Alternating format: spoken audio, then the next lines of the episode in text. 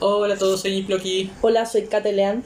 y esto es Nerdazos, el podcast que como nuestra ñoñez se supera día a día. Es tierno el subtítulo. Eh, ¿Qué hiciste hoy para ser más ñoño que ayer? Eh, no sé. Era, una pregunta retórica para los que nos escuchan, pero ah, yo de verdad estaba pensando que hice ñoño hoy día. No sé. no sé. Es que soy tan ñoña que como que no, no resalta la Ya. niñez en mi es, vida. es como es como en Dragon Ball Z, nuestro nuestro ñoñez está tan alto que rompería el Scouter, no, no Claro, puede- no. está sobre nueve- 9000, sí, ya. Eh, Es más, se, noto cuando hago cosas normis. Como cuando carreteo con alcohol, cosas así. Ya. Y bueno, eh, el podcast ya debería estar acostumbrados porque lleva un mes, pero eh, tiene diferentes secciones. Mm. Y normalmente empezamos con la sección de efemérides. Ya. Ya. que son las cosas que pasaron un día como hoy, pero antes. Mm. Porque todavía no, no hemos encontrado de eh, la forma de ver lo que pasó eh, este mismo día, pero después. Ah, Dios mío. ¿Ya? Ya. y eh, un día como hoy, pero de mil, mil seis- mil ochocientos- 1964. Me estaba azotando Mil- 1800. 1964 estrenó eh, la serie de los Locos Adams, la original. Sí, que yo no he visto. He visto las películas, las clásicas. la- Sí. O sea, las más clásicas en el imaginario colectivo. De los 90. Sí. Yo vi algunos episodios de la serie original porque había un como un segmento de Nickelodeon que era como Nick Rewind o, o algo así, que pasaban series clásicas. Ya. Bien, pero vieja, vieja. Y dentro de eso pasaban como un episodio de Los Locos Adams y luego un episodio de Los Monsters. Que historia curiosa, tengo entendido que se estrenaron como con una semana de diferencia. Ya. Eran, pero eran competidores, ¿o no? Eran competidores de diferentes canales, pero fue como... Vieron el episodio primero de los eh, Locos Adams y es como, ah, esto pega, vamos a copiarlo. y ¡pum! A la siguiente semana. Puta, la producción es rápida. Eran Uno- otros tiempos. Uno aquí que tiene años para hacer una película. para flagear. Eh, pero sí, igual eh, eso, como una, una serie igual que, que marcó marcó lo suyo, Sí. eh, como bien referente. Eh, yo creo que en el sentido de hacer humor con cosas oscuras. Como con cosas que en otros contextos sería terror. Sí, pero eh, des- se arma todo para que en vez de provocarte miedo te dé risa. sí. Y está muerto de frío, lo siento. Eh, y eso, sí, hu- humor terrorífico.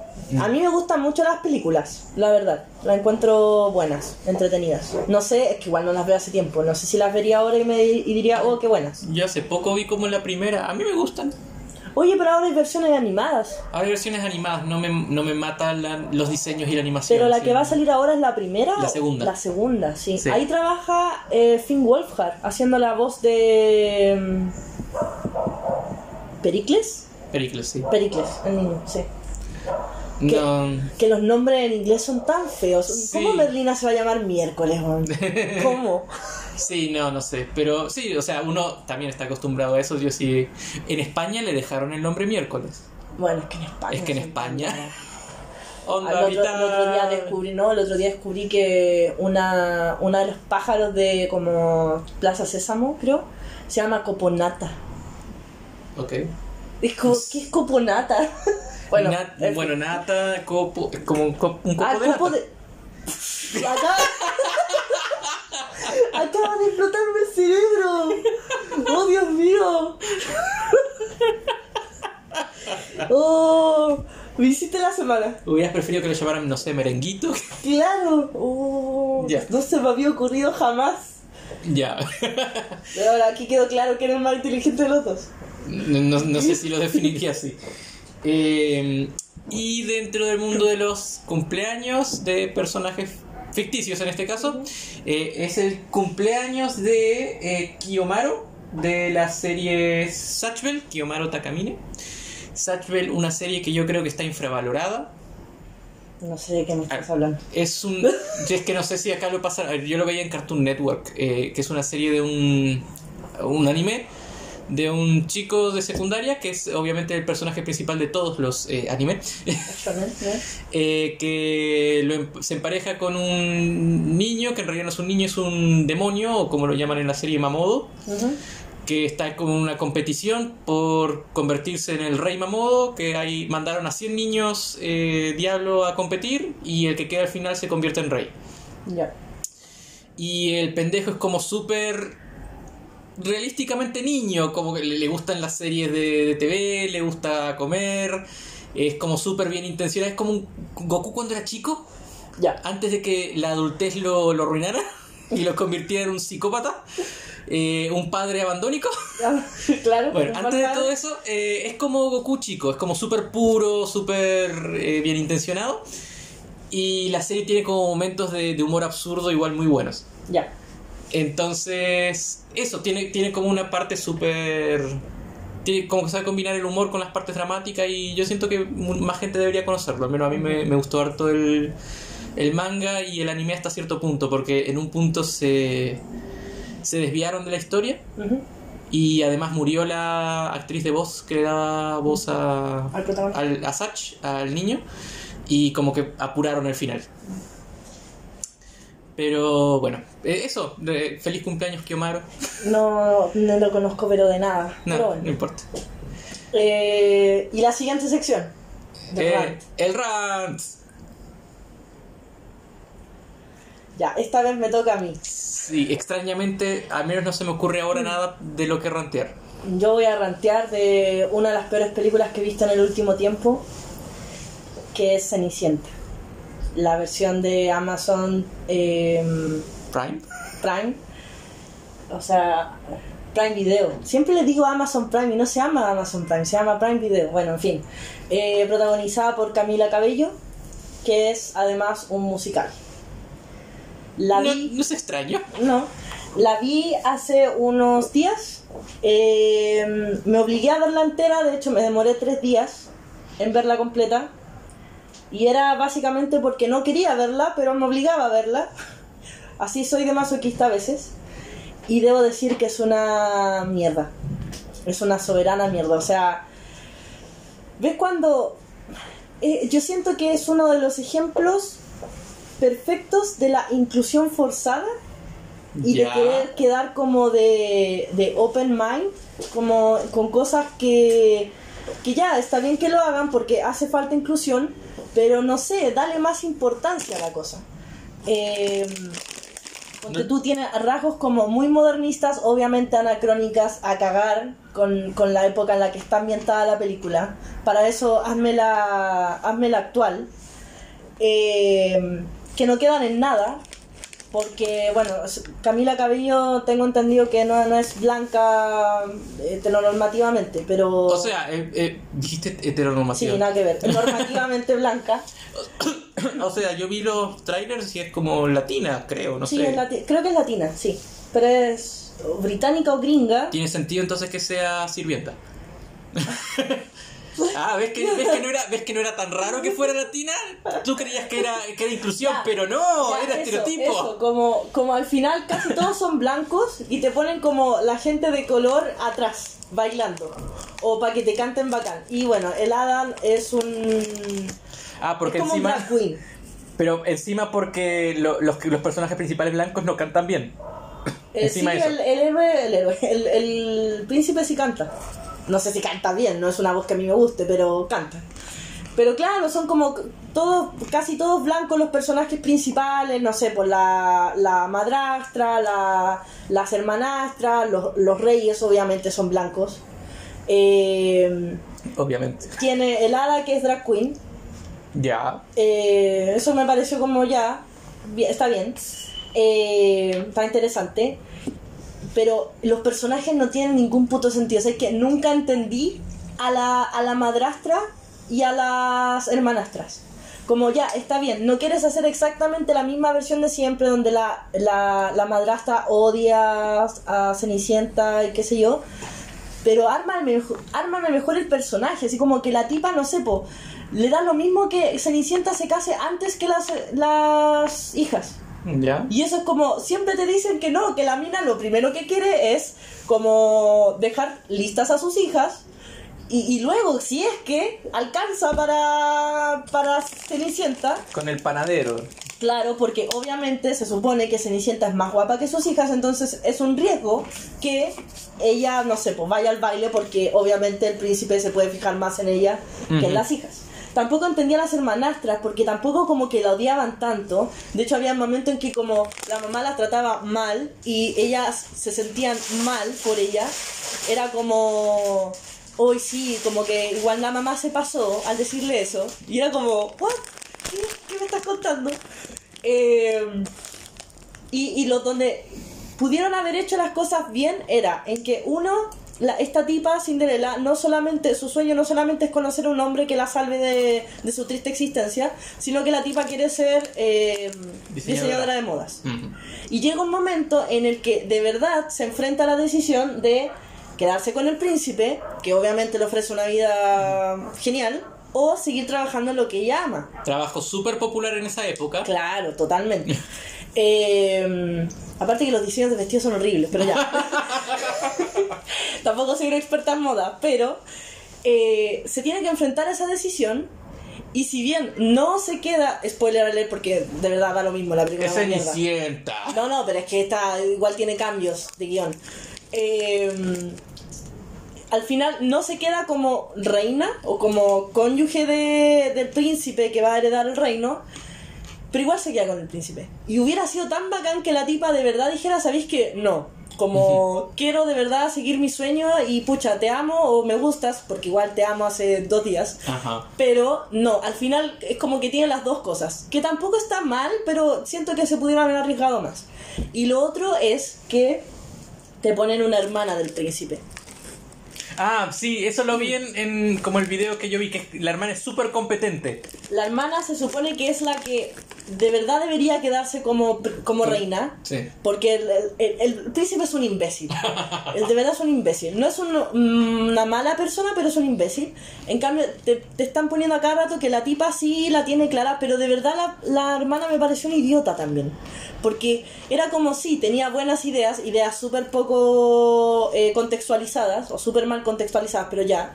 Eh, pero la mina tenía cero sutileza. Era como hubiera sido tan bacán que la trabajaran mejor y que la tipa, no sé. Al final se queda como la heredera al trono, pero porque el hermano se la cede. Es como... No es porque reconozcamos tus No, talentos. No, no, es porque, oh, sí, en realidad, puta, sí, la, el heredero debería ser varón, pero en realidad este es una hueonada, entonces vamos a dejar a ti. No, es porque el tipo, como se quiere quedar con, Cinde- con Cenicienta, se lo cede. Mm. Y es como, oh, no sé, es horrible la película, me pareció... mm, el tema musical también es asqueroso, tiene unos covers que, oh, perdónanos Queen por lo que, se- lo que te hemos hecho. Ah, ya. Eh, y horrible. El verdad. típico error de porque tengo Queen en la banda sonora voy a ser un éxito. Por favor, gente, sepan diferenciar, que es algo que me pasó con Cruella. Que una película tenga buena, buenas canciones en su banda sonora no quiere decir que el diseño sonoro de la película esté bien hecho. De hecho, el diseño sonoro de Cruella es horrible, está muy mal. De verdad, de repente es como si le subieran el volumen a una radio y se lo bajaran cuando ya la canción no, no tiene que ir con la escena. Es muy malo, pero en fin, ya. Eh, no sé, me pareció horrible la película. Si pueden evitar verla, eviten verla. Yo no me quiero, parece nada, entonces la vi completa, pero es un asco. Y Sí. si la llegaran a ver, háganse otro favor y es que no la vean doblada. Porque como si no fuera suficiente, el doblaje en latino es horrible. O sea, la voz que le pusieron a Camila Cabello es... O sea, tampoco es que su voz sea la gran maravilla, pero es de verdad muy fea la voz. Y eso. Te forzaste a ver esta película y no has terminado WandaVision. ¿Cachai o no? ¿Cachai o no? Tu mente funciona de maneras Y dura misteriosas. caleta, dura creo que una hora y media o casi dos horas, no sé. Pero dura mucho, demasiado. Esa película no debería existir, pero bueno. Eso fue el rant. Eh, por primera vez no fui yo. Sí, porque la única vez que yo hablé en esta sección ni siquiera fue para rantear. Fue para alabar Pato Aventuras, de la que a, pues- eh, a todo esto me faltan como cuatro capítulos para terminar. La, ¿Toda? Todas. Toda. Las dos temporadas, pues. Chuta. Avanzaste rápido. No, he avanzado súper lento con Pato Aventura, si la estoy viendo hace hartos meses, pero es que la, ¿Cómo- y la cómo- quiero hacer durar. ¿Y cómo van tus chips gay? ¿Progresando? Mm, apareció una amiga de, otra amiga de, de Oh, Rosita. Violeta. Se multiplican exponencialmente las opciones. Sí. No, pero sigo chipeando más a Rosita con, con Paco. Mm, Sí, sí, sí. Eso. eso. No le digan nada. Y ahora pasamos a la siguiente, No, parte? voy a sufrir. que es la, bueno, la, la- la parte principal. ¿De qué vamos a hablar hoy? Uy, complicado. Eh, vamos a hablar de cuando los personajes traspasan su medio original y pasan a, a ser como parte del imaginario Colectivo. colectivo. Hasta el punto en A que, la cultura general. claro, hasta el punto en que la gente tiene una imagen de ellos que no siempre se condice con lo que de verdad hay en el en su en su medio original. Como que lo van tergiversando. Como los cristianos extremistas y Dios. y Jesús. Claro, no había dado ese ejemplo, pero sí, aplica. Tú no, pero yo sí. Sí, eso. Porque me gusta el bardo. Eh, Sí, lo sé. Eh, eso, po, con, con los personajes, esto surgió porque leí hace muy poco Drácula. Y Drácula, yo creo, es uno de los personajes con los que más pasa eso. Pero también pasa, por ejemplo, con Sherlock Holmes, con eh, Cthulhu, eh, con. ¿Qué más? ¿Se te ocurre? Con Peter Pan, eh, con Alicia en el País de las Maravillas, donde, claro, los libros en los que se basan son bastante viejos, entonces llega un punto en el que lo más probable es que los conozcas primero por alguna adaptación cinematográfica o por versiones en cómics, qué sé yo. Entonces llega un punto en el que la gente no conoce a los verdaderos, sino que conoce las reversiones de esos La personajes. imagen, el cliché devenido, lo que se adapta y si no se adapta. Y lo peor es que muchos se quedan con eso y no van a la fuente original.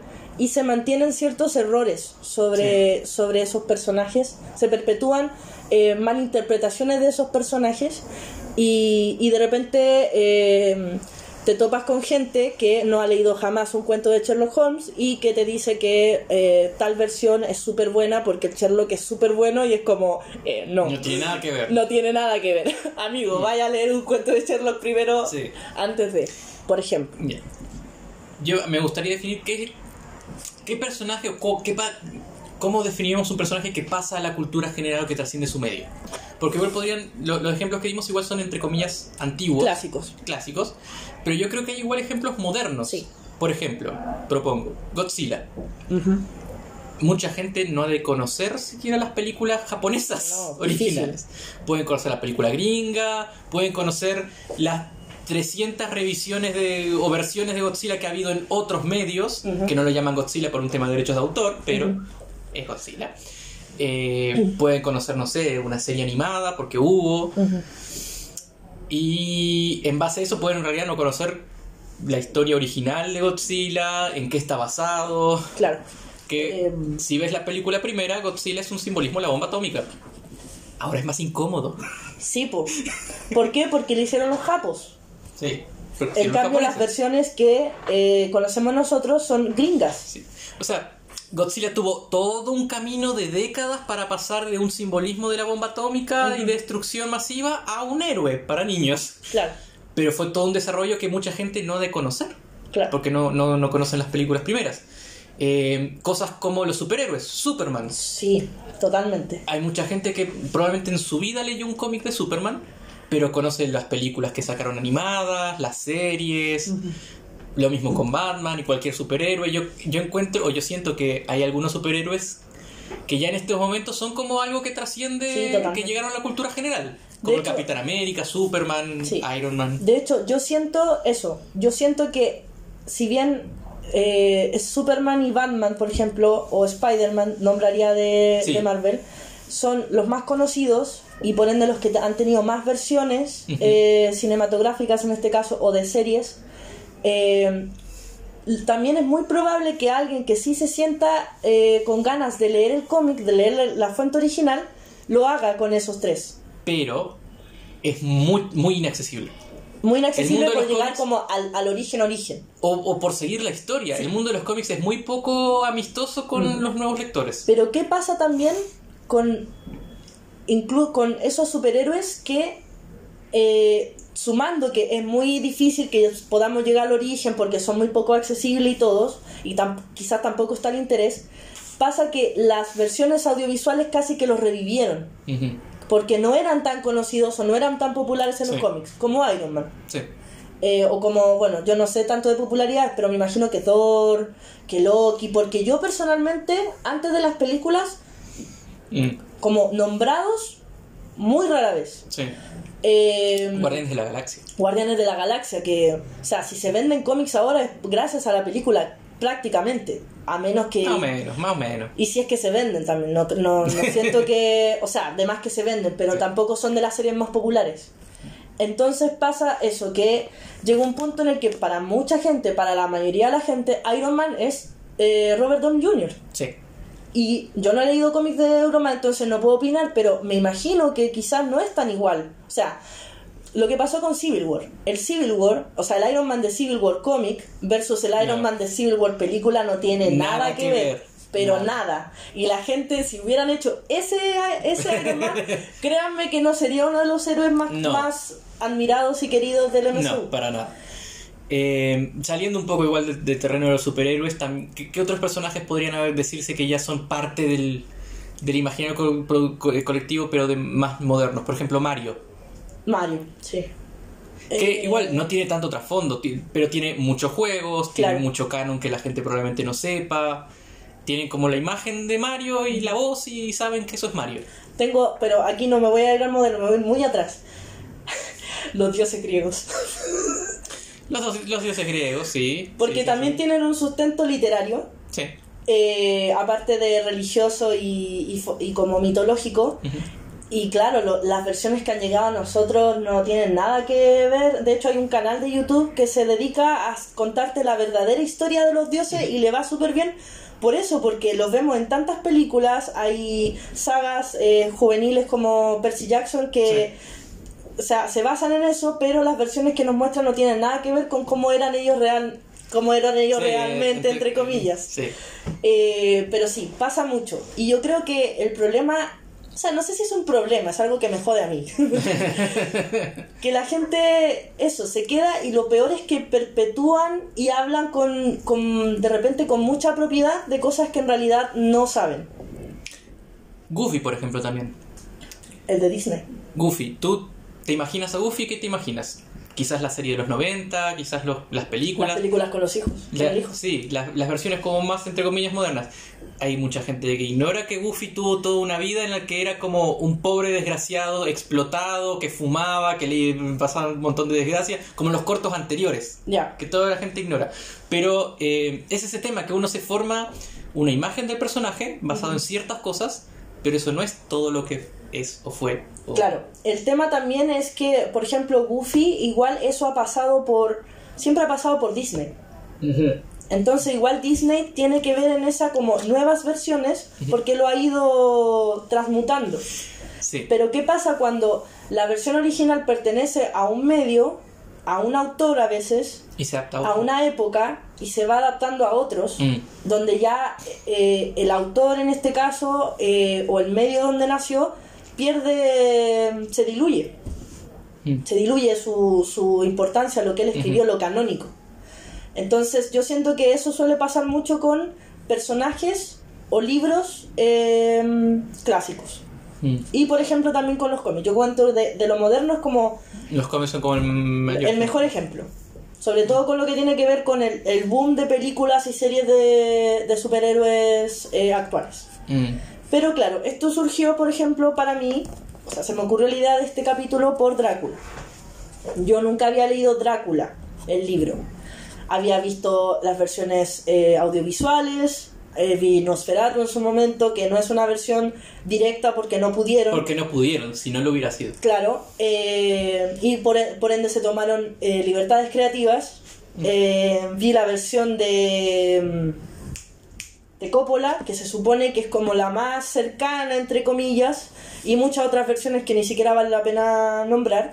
Y también lo he visto de- per- desperdigado en películas que quizás no son una adaptación de Drácula per se, pero donde está el personaje de Drácula, como por ejemplo Van Helsing. ¿Viste alguna de, mm, de Christopher Lee?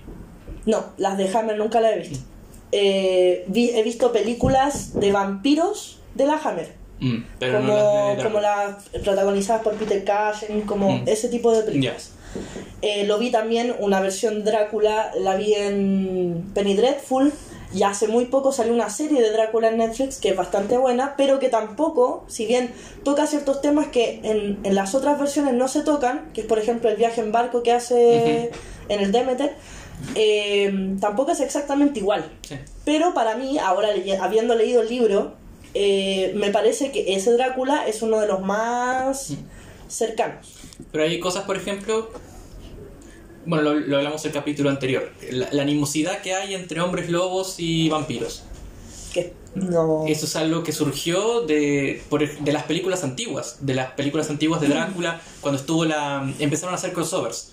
Sí, de la, el universo de terror de la Hammer. De la, De la uni- no, del ah, Universal. De Universal, antes incluso. De, de Universal, que tuvieron.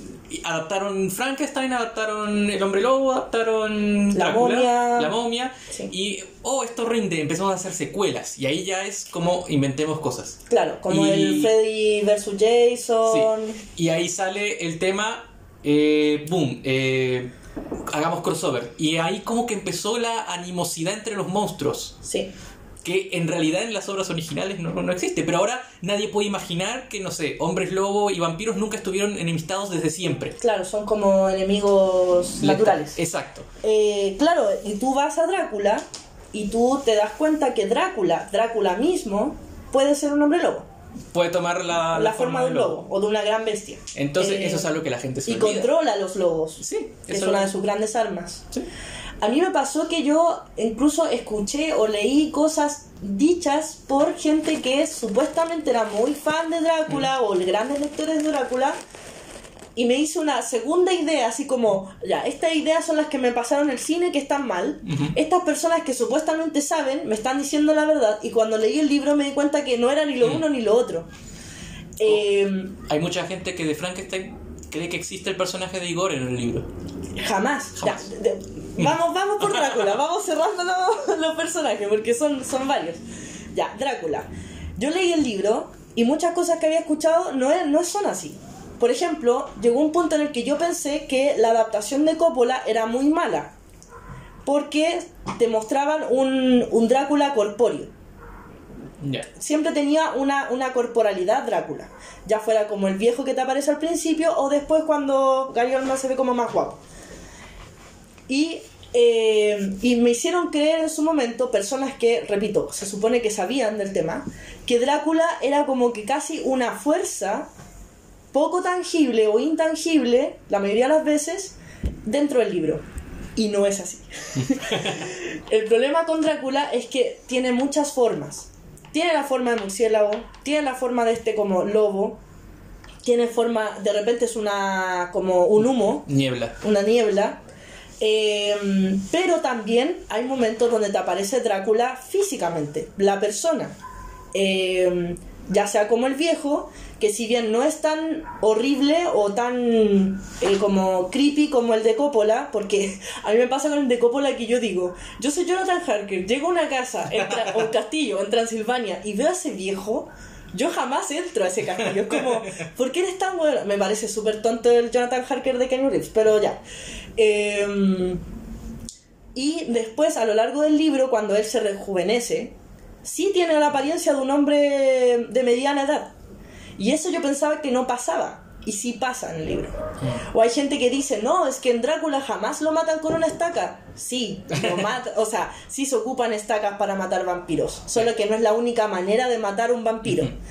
Eh, o te dicen, no, es que el ajo, loco, sí. Eh, Van Helsing está obsesionado con el ajo en, en Drácula. Entonces, como que me, me pasa que está la versión original, están todas las versiones secundarias y hay gente que en su esnovismo intelectual dice, no, las versiones cinematográficas están mal, no era tan, no es así. y te das cuenta que está como en intermedio, igual. Mm. ¿Cachai? Pero el tema es que ahora yo estoy tranquila porque yo ahora sí leí Drácula, entonces sé dónde fallan eh, las versiones y qué cosas hacen bien también. ¿Cachai? Entonces, algo que nunca está en Drácula, eso sí, es esta relación que tiene Drácula con Mina. Mm. Que también es algo que se perpetuó bastante gracias, sobre todo, a la... En Nosferatu también está, de hecho. Sí, en Nosferatu también está, ¿O no? No. En el de Coppola, donde Drácula como que se da cuenta que Mina es su esposa reencarnada. Y se enamora de ella y tiene esta super frase así como atravesé océanos de, de tiempo para encontrarte. Eso jamás pasa Sí. en el libro, jamás. Em, ¿Crees que haber leído el original te da como te permite tener más disfrute de las adaptaciones posteriores o te las arruina en cierta forma? Eh, yo creo que más disfrute. Mm. Porque igual es bueno cuando una adaptación. eh, cuando una adaptación hace cambios. Mm. Porque claro, yo leí el, libro de Drácula y tiene sus cosas buenas y tiene también sus cosas malas. Por ejemplo, el Drácula en el libro está súper poco presente. Entonces es un, el típico villano del que tú sabes por lo que te cuentan, eh, por lo que hizo o lo que podría llegar a hacer, pero lo que hacen, eh, como específicamente Drácula, es súper poco. Entonces, bacán que las adaptaciones le den una, una presencia más fuerte, más, más tangible, que es como lo que hace, por ejemplo, la serie nueva de Netflix, donde el tipo está siempre ahí, físicamente tú lo puedes ver, es muy poderoso, da mucho miedo, y en cambio en el libro no se siente tanto eso. Es como, como que no se siente tan bacán como villano, No. como antagonista. Entonces, en ese sentido, hay cosas que obviamente las adaptaciones mejoran. El tema es que eh, yo fui a la fuente original. ¿Cachai? Entonces, eso. Como, y también darte, darte cuenta de que Drácula es solamente una versión de los vampiros. Tampoco Drácula Sí, es los exacto. vampiros. Sí, hubo libros antes de Drácula sobre vampiros. De hecho, Drácula ni siquiera Ay. fue el primer libro de la época donde se empezaron como a retomar los, estos grandes, estas grandes figuras, ¿cierto? Eh, ni siquiera fue el primero. Hay milenios de historia previa de vampiros también. Y, y también vampiros depende de dónde estés. Todas Sí. las culturas, casi todas las culturas tienen Tiene vampiros Alguna versión de un monstruo que chupa sangre. y todas son distintas. Entonces también me molesta cuando se cree que Drácula es como el gran vampiro. Mm. Y todos los vampiros tienen que ser como él Sí. o parecerse. Y si no, nunca le van a llegar a lo... a nada. Eso con Drácula. Ahora vamos a Frankenstein, que sos... Frankenstein es el nombre del doctor, no del monstruo. Ya, primer error que se traspasó durante generaciones y yo hasta hace muy poco la gente empezó a decir eso. Antes tú decías Frankenstein y nadie te jodía. Todos entendíamos de qué estábamos hablando. Ahora es como, ay no, qué estúpido eres por decirle Frankenstein monstruo. No se jodan. Hasta hace cinco años a nadie le importaba. Ya. Es su hijo simbólico, está bien que agarre el apellido. Sí, es, es Frankenstein Jr. claro, Frankenstein yo también leí hace relativamente poco el, el libro. Eh, he visto, por supuesto, todas las versiones cinematográficas que hay, o sea, no todas, eh, pero las conozco. Y claro, sobre todo con Universal se perpetúa una imagen del monstruo de Frankenstein que no tiene nada que ver con el Frankenstein del libro.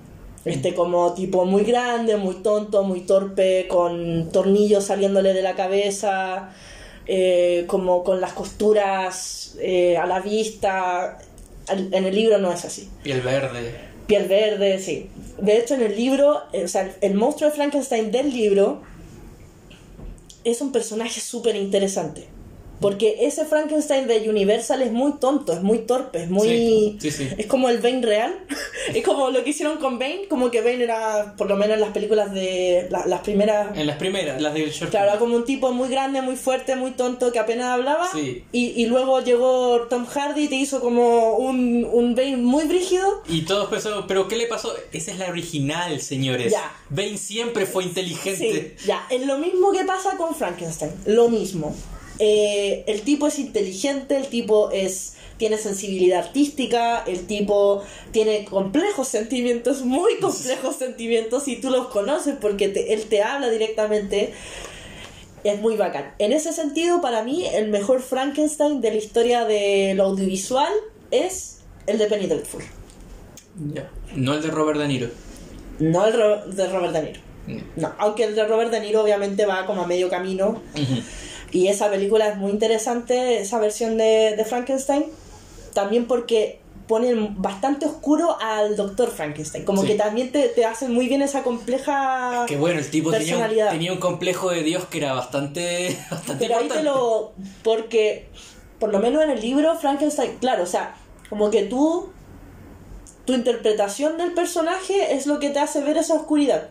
Porque la mayoría del Es tiempo es el que él. te habla. Sí, obvio, él nunca se va a poner como el malo, pero... Claro, entonces, eh, por eso, pero en esa película como que te, te ponen súper bien esas dos caras, como de este tipo que, que no es... que deja mucho que desear, pero tampoco es un monstruo total. O, o te dejan esa sensación de quién es el verdadero monstruo. En fin, muy Frankenstein muy bacán y muy complejo como libro. Eh, pero sí.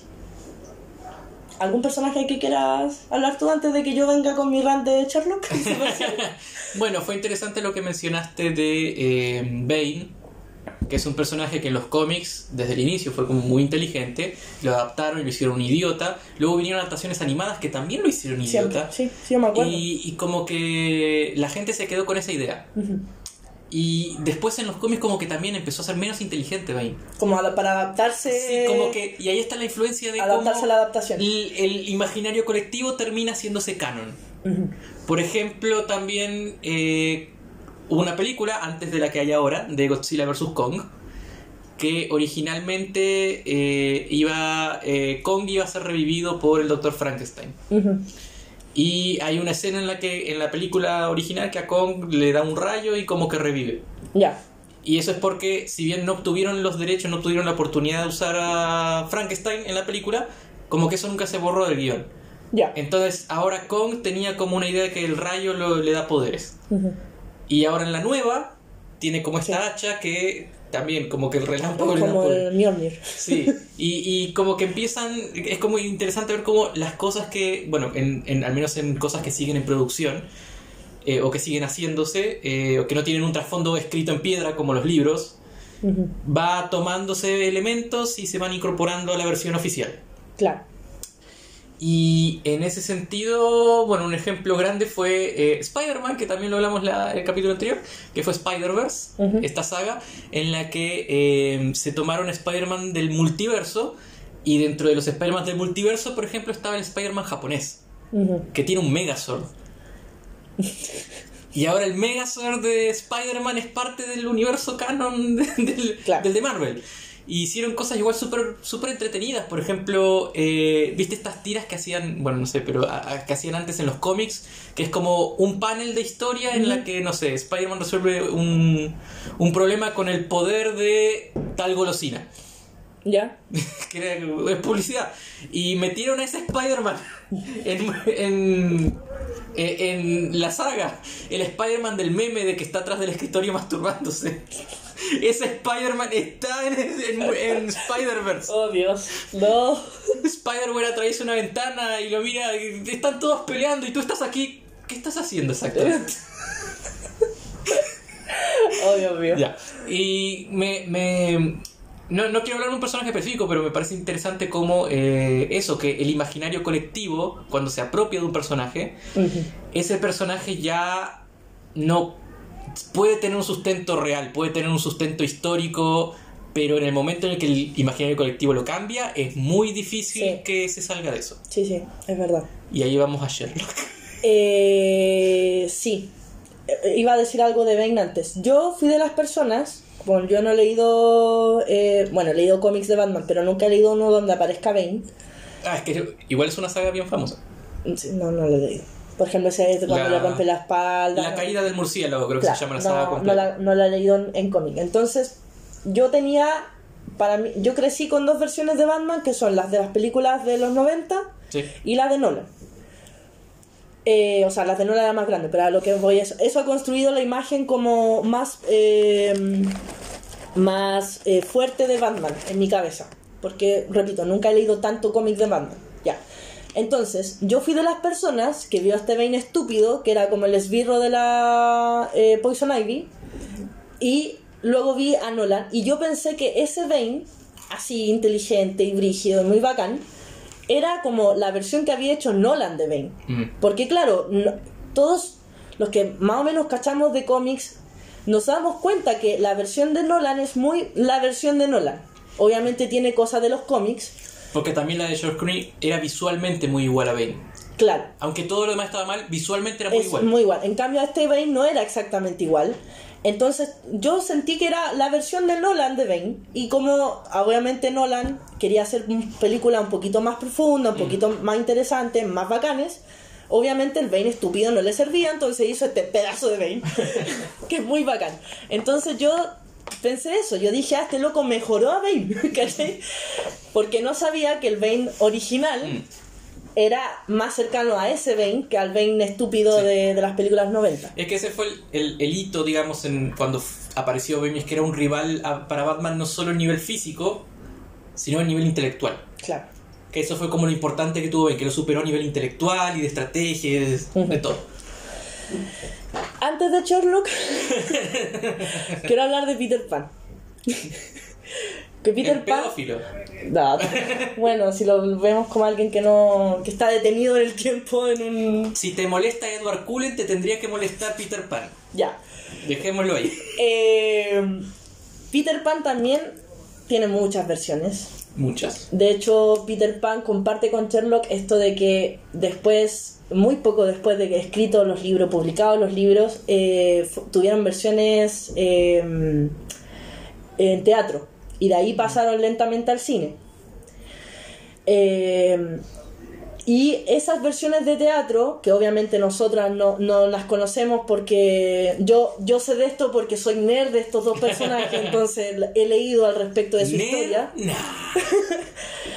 Pero gracias a esas versiones de teatro se perpetuaron imágenes de eso. Por ejemplo, el Sherlock que fuma siempre en pipa, el Sherlock del gorrito, casi vienen de ahí.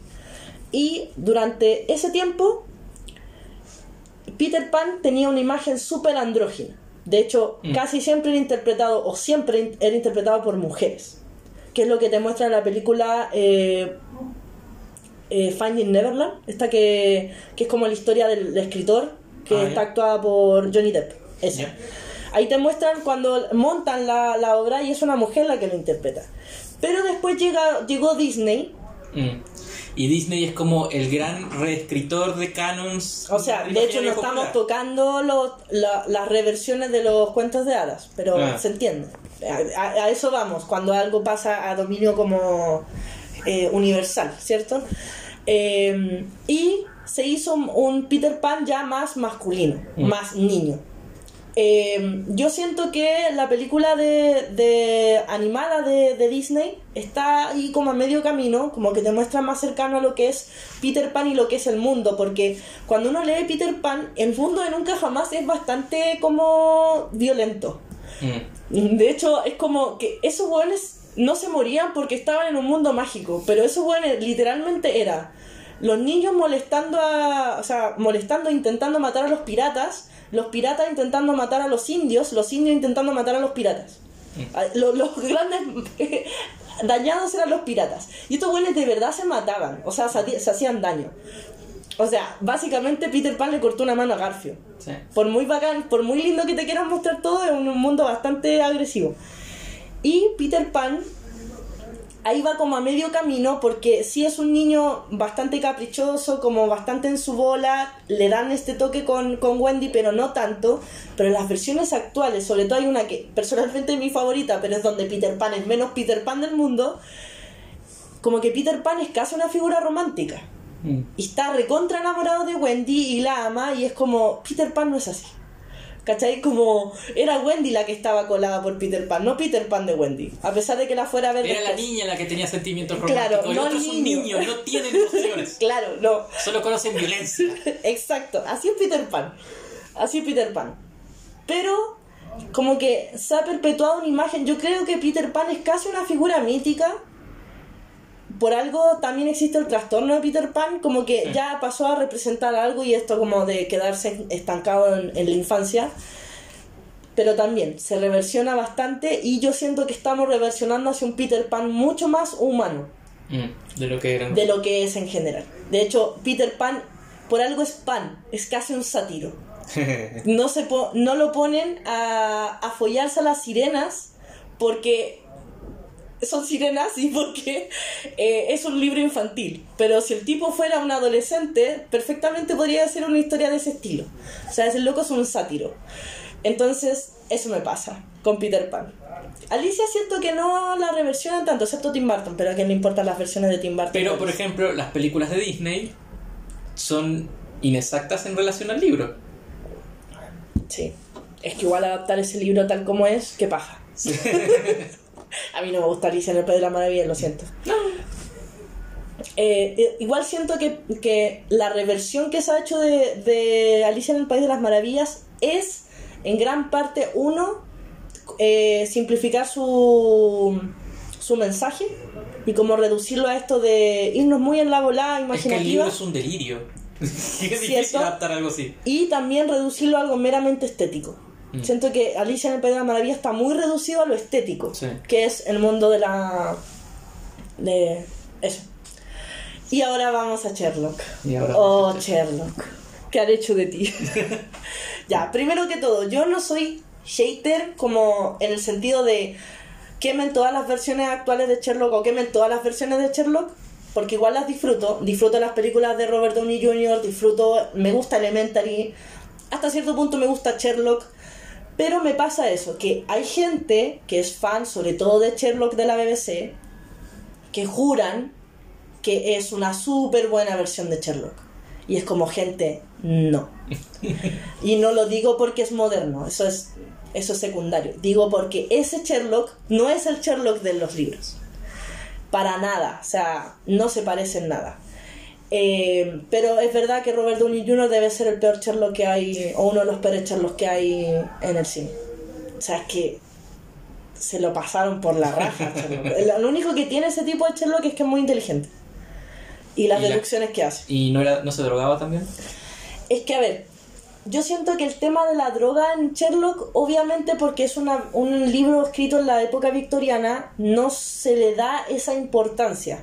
Lo, lo que me pasa con el Sherlock de Robert Downey Jr. es que el tipo es un adicto. Sí. En cambio, Sherlock, no quiero justificar su drogadicción. De hecho, es algo que, que Watson igual le critica, Sí. eh, textualmente en, lo los cuando- cuentos. Eso es lo que cuando estaba aburrido, básicamente. Era como drogarse por... ¿Cómo se llama esto? Eddie. No, no, no. Bueno, sí, por tedio. Era como casi recreativo. Sí, era recreativo. ¿Ya? Él, él, eh, creo que no, no leí mucho de Sherlock, leí un par de cosas, pero como que decía que lo hacía cuando no tenía un caso interesante. Exactamente.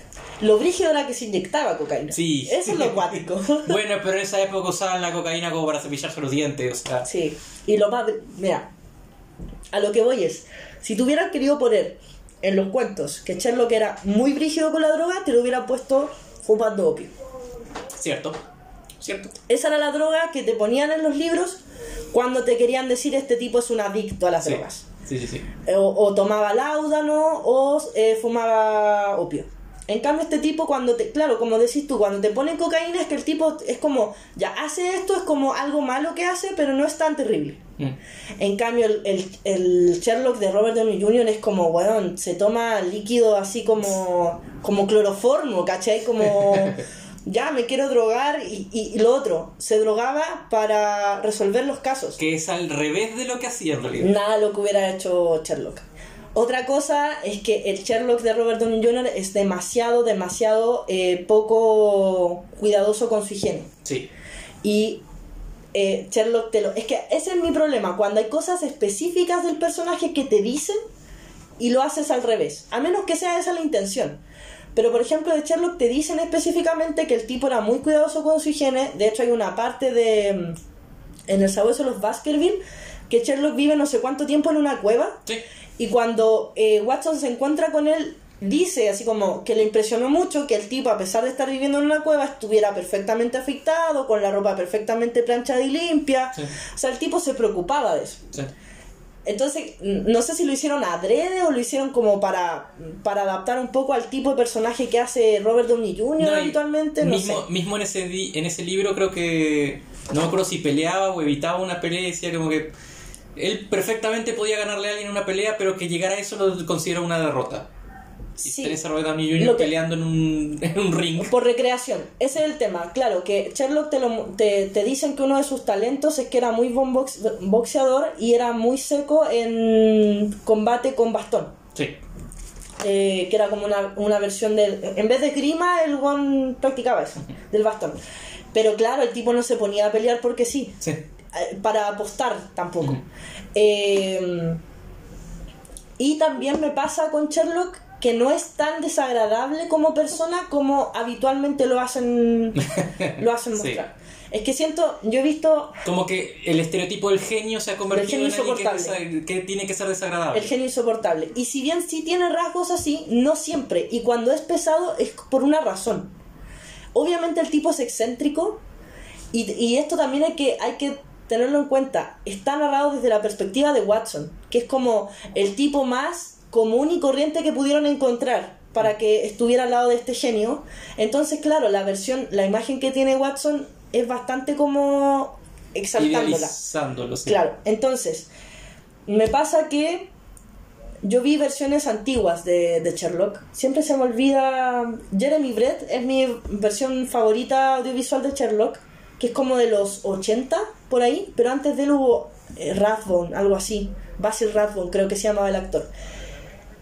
Esas versiones te mostraban a un Sherlock muy caballeroso, muy contenido, muy tipo James Bond, un poco, no, no tan no tan machista no tan sexual pero muy como James Bond de los primeros James Bond cuando el tipo como que ni se despeinaba para para resolver algo en cambio las versiones actuales véase la de Elementary la de Robert Downey Jr. y la de la BBC te lo hacen como este tipo extremadamente excéntrico que no que esconde mucho sus sentimientos, que es muy insoportable, que no pierde la oportunidad para tratar de estúpido a todos.